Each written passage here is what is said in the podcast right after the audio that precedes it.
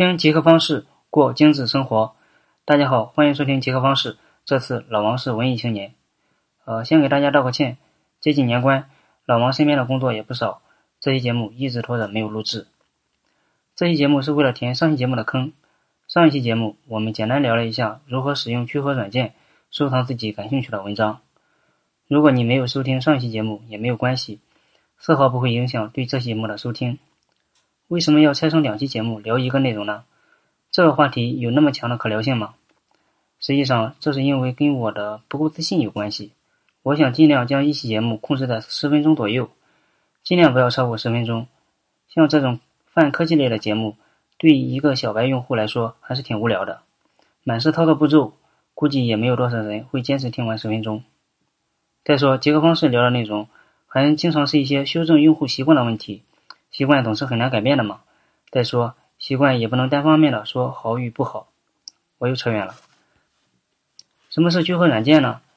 简单下个定义，我给它的定义就是那种可以通过一款软件或一种订阅方式订阅多种网络文章。像聚合阅读这个名词听着很神秘，其实这种软件还是非常常见的。咱们常见的聚合阅读软件也非常多，像网易新闻、凤凰新闻等 App。都可以划归为聚合阅读，这种类型的软件当然非常好用，一款软件就能满足我们多方面的新闻资讯获取，免去了我们四处找的麻烦。但是他们也有一个明显的缺点，咱们中国大陆有一个组织号称是新闻界的广电总局，有些新闻只能遵循统一的口径，甚至一个字眼都不能改。这个部门就是新华社。这些聚合软件或多或少的受到了新华社的淫威。只能乖乖就范，这样就导致了这类软件的同质化现象比较严重，软件之间的新闻内容没有多少差别。我之前比较看重的凤凰新闻，之前的内容最初还是比较犀利的，现在我也只能关注一些南方都市报之类的文章了。最让极客们要命的是什么呢？就是它的可定时性太差了，只能看客户端提供给你的内容，就像我们家里的电视机，就那么几个台。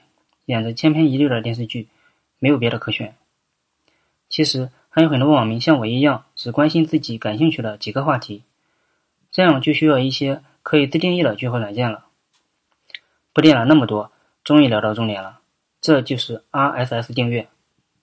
你可以通过它订阅整个门户网站，也可以订阅一些大牛的博客。咱们先说一下 RSS 的原理啊，RSS 阅读器是怎么获取其他博客？或门户网站的内容的呢？是这样的，很多网站如果人气很高，就可以提供一个 feed 地址向外界开放。也就是说，如果你下载了一个 RSS 阅读器，然后你再找到自己感兴趣的博客，找到它的 RSS 地址，将这个地址粘贴到你的阅读器上面，你的阅读器就可以整合这个博客的所有内容了。一旦有更新，你的阅读器就会自动更新。如果你订阅了很多个博客，这样，我们完全可以用一款软件阅读所有博客的文章。那么，如何找到这个博客的 feed 地址呢？通常情况下，博客的上方会给出一个黄色的标记，这个标记像一个无线 WiFi 的热点图标，你点击一下就能弹出这个地址了。其实还有很多网友也都用过 RSS 订阅。为了照顾一部分网友，我简单给大家梳理了一下 RSS 在近几年的发展脉络。在几年前，RSS 订阅还是比较火的，以 Google Reader 带头，也有很多 RSS 订阅的软件产生。但是，Google 在2013年发现他们这款应用迟迟没有找到盈利点，索性就停止了对它的维护。这一下子坏了，这导致很多文艺青年在阅读上像找不到妈妈的孩子，四处游荡。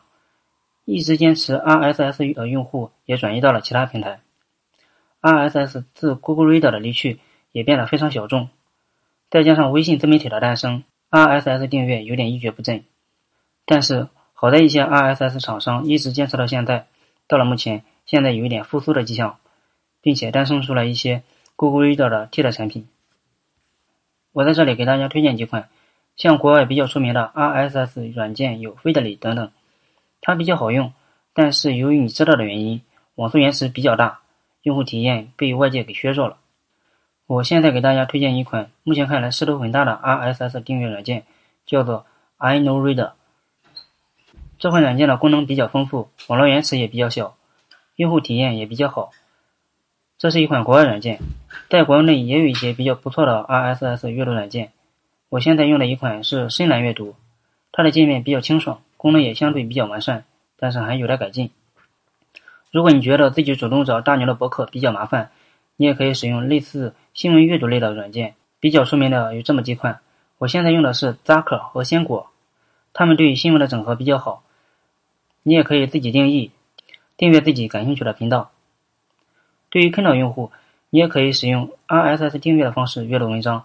我打算做一期 Kindle 的高级使用技巧的节目，所以咱们在这里先挖个坑，以后再聊。接下来我又给大家炖了一碗鸡汤。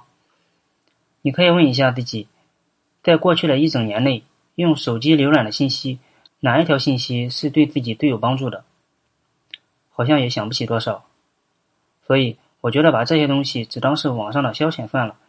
如果是想吸收有营养的内容，不如将这些时间读些有价值的书看看。现在书的价格也非常便宜，并且还有比纸质书更便宜的电子书。你用了几块钱或十几块钱就买到了作者精心记录下的经验，这是多么划算的一件事！并且咱们的互联网变得越来越浮躁，现在已经有很少人能完整的看完一篇文章。推荐给大家一篇文章，叫做《我们所必须拯救的互联网》，作者是一位伊朗的博主。被誉为是伊朗的博客之父，也因为博客的原因，他在监狱里待了六年。在二零一四年出狱的时候，发现今天的互联网已跟过去截然不同。从二零零八年到二零一四年，互联网像经历了一个时代。有兴趣的网友可以在极客方式的公众号里回复“拯救”，就能看到这篇文章。因为这篇文章说的实在太好，我正考虑是不是为大家念出来。或许下一期节目就是这篇文章。好了，这就是本期极客方式的全部内容。极客方式也开通了极客方式微信交流群，在极客方式的公众号里就能找到进群的方法，欢迎你进来聊聊。如果你觉得极客方式对你的生活工作有所帮助，也可以在这期节目的下方为我打赏。好了，祝大家有个精致的生活，拜拜。